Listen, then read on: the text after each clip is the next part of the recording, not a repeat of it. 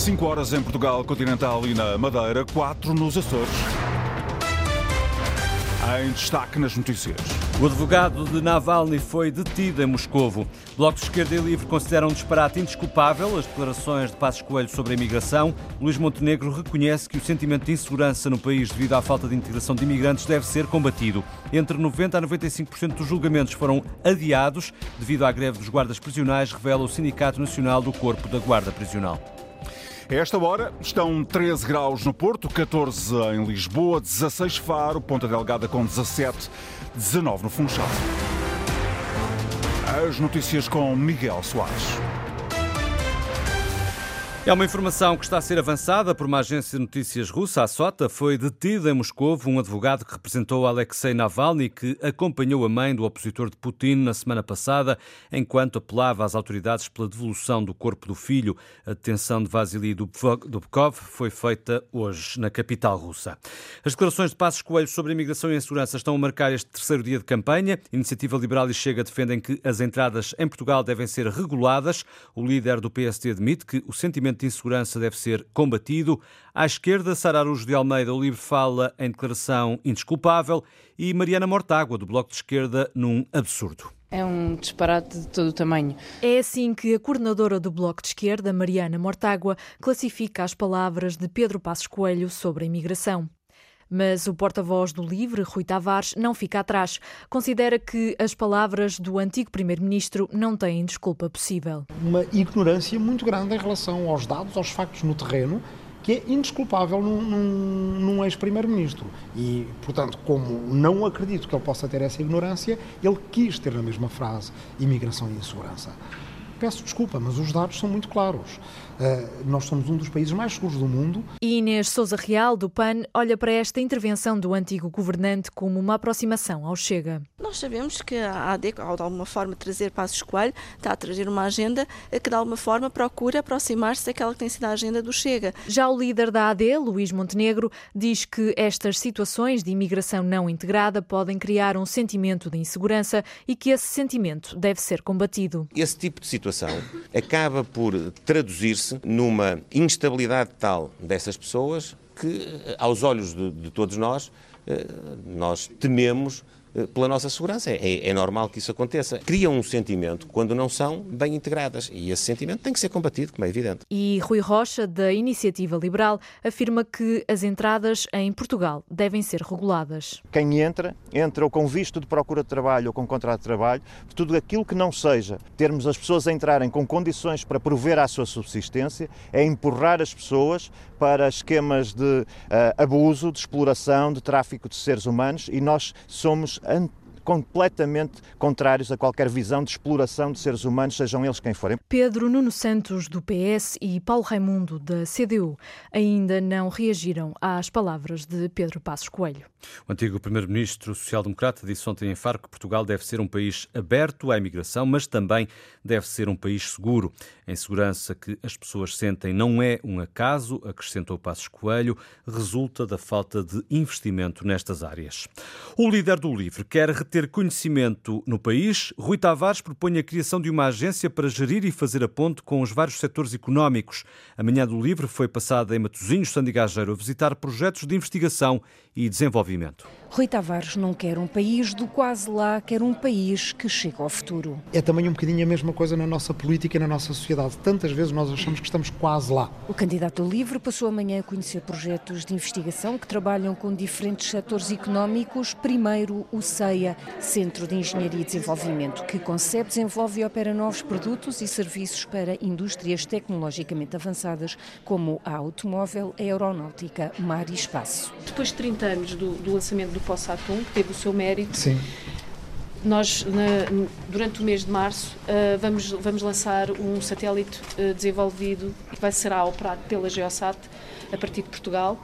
É um, um satélite que, que é para aplicação eh, na área do oceano, para aplicações científicas, mas que significa muito para Portugal. É o marco entre aquilo que nós temos vindo a desenvolver com os nossos parceiros e, aquilo, e o nosso posicionamento no novo, no novo espaço. Visita acompanhada pela administradora Helena Silva. Em Portugal formam-se muitos engenheiros aeroespaciais, muitos vão para fora, assim podem ficar aqui, mas também com eles vêm engenheiros aeroespaciais do resto do mundo. E para isso, defende Rui Tavares, não pode haver medo. A nossa política deve ser uma política que produza esperança, capacidade de acreditar e, acima de tudo, capacidade de fazer. Logo a seguir, Centro Interdisciplinar de Investigação Marinha e Ambiental junto ao Terminal de Leixões. Centro dos rios até ao mar profundo. A preservação de ecossistemas de mar profundo e os impactos da atividade humana em todas estas uh, atividades. Ana Paula Muxo, uma das investigadoras deste centro, uma manhã dedicada ao conhecimento e à necessidade não só de o criar em Portugal, como de reter. Às 5h30, aqui na Antena 1, vamos a votos com o jornal de campanha. Entre 90% a 95% dos julgamentos previstos já tiveram que ser adiados em resultado da greve dos guardas prisionais. O transporte de reclusos não está previsto nos serviços mínimos, como refere Frederico Moraes, dirigente do Sindicato Nacional do Corpo da Guarda Prisional. Mais de um milhar de julgamentos foram adiados. Nos serviços mínimos, neste momento, engloba todas as situações de tribunais que estejam em causa da liberdade do recluso, a extradição dele tanto para fora de Portugal como para dentro de Portugal e na parte de, dos serviços clínicos, todas as consultas que sejam consideradas inadiáveis, o impacto tem tido. No decorrer da greve do Corpo da Guarda Prisional, encontra-se também a greve dos oficiais de justiça. O impacto está criado. Os guardas prisionais reivindicam melhores condições de trabalho e sobre o subsídio de missão entregue à Polícia Judiciária, ouvido pela jornalista Paula Verã, Frederico Moraes lembra que é a Justiça que tutela também os guardas prisionais? Respostas, infelizmente, não, porque nós vivemos com um governo que não quer falar com ninguém. Apesar de estar em gestão, por incrível que pareça, ainda esta semana conseguiram aprovar um financiamento no parque automóvel dos serviços prisionais de 377 mil euros que se vai prolongar por 2024. Ora, é o mesmo Ministério que diz que não pode investir em nós a longo prazo. A Sra. Ministra da Justiça tutela a Polícia Judiciária e o Corpo da Guarda Prisional. E ela atribuiu o suplemento de missão à Polícia Judiciária e, mais uma vez, desprezou completamente o Corpo da Guarda Prisional. A greve dos guardas prisionais começou a 13 de fevereiro, só termina a 9 de março e já levou ao adiamento mais de 90% dos julgamentos, já que não há transporte de reclusos para os tribunais. É uma denúncia das Nações Unidas. A ONU acusa Israel de bloquear a passagem de ajuda humanitária para Gaza de forma sistemática. O porta-voz da Agência das Nações Unidas para a Coordenação de Assuntos Humanitários, Jens Lark, afirma que é praticamente impossível fazer evacuações médicas ou entregar ajuda no norte de Gaza e acrescenta ainda que é cada vez mais difícil fazer esse trabalho também no sul. De acordo com a Organização Mundial da Saúde, todos os comboios de ajuda previstos para o norte do território foram recusados pelas autoridades israelitas no último mês, mesmo os comboios que receberam autorização para avançar acabaram por ser bloqueados por várias vezes ou ficaram debaixo de fogo. A Alemanha, tal como outros Estados europeus, recusa o envio de militares para a Ucrânia. Emmanuel Macron, o presidente de França, não descartou a possibilidade, mas Berlim rejeita Nuno Carvalho. A Alemanha rejeita a sugestão francesa de enviar tropas para a Ucrânia. O vice-chanceler alemão declara-se satisfeito pela vontade do presidente Emmanuel Macron de apoiar fortemente a Ucrânia, mas recusa o envio de militares alemães. Berlim sugere o envio imediato de armas e de blindados.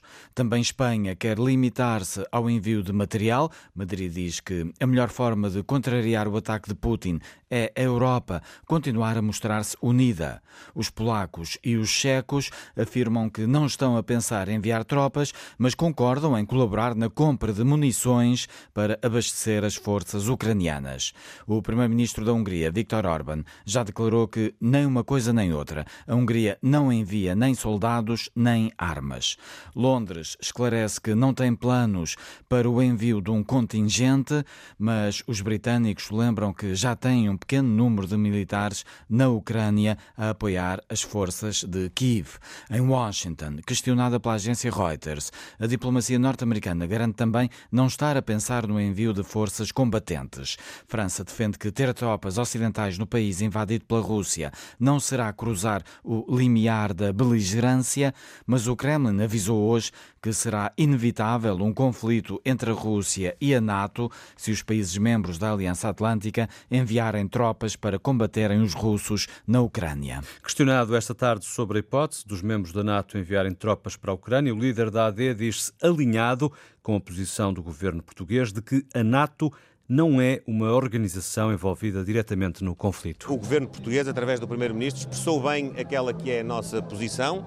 Nós eh, temos uma frente de ajuda à Ucrânia que eh, é indiscutível e que passa por ajuda humanitária, por ajuda financeira e também por ajuda militar na, naquilo que é a medida das nossas possibilidades. E essa é a atitude correta. Eu estou de acordo com o Dr. António Costa, Primeiro-Ministro ainda em exercício, relativamente à posição que ele expressou.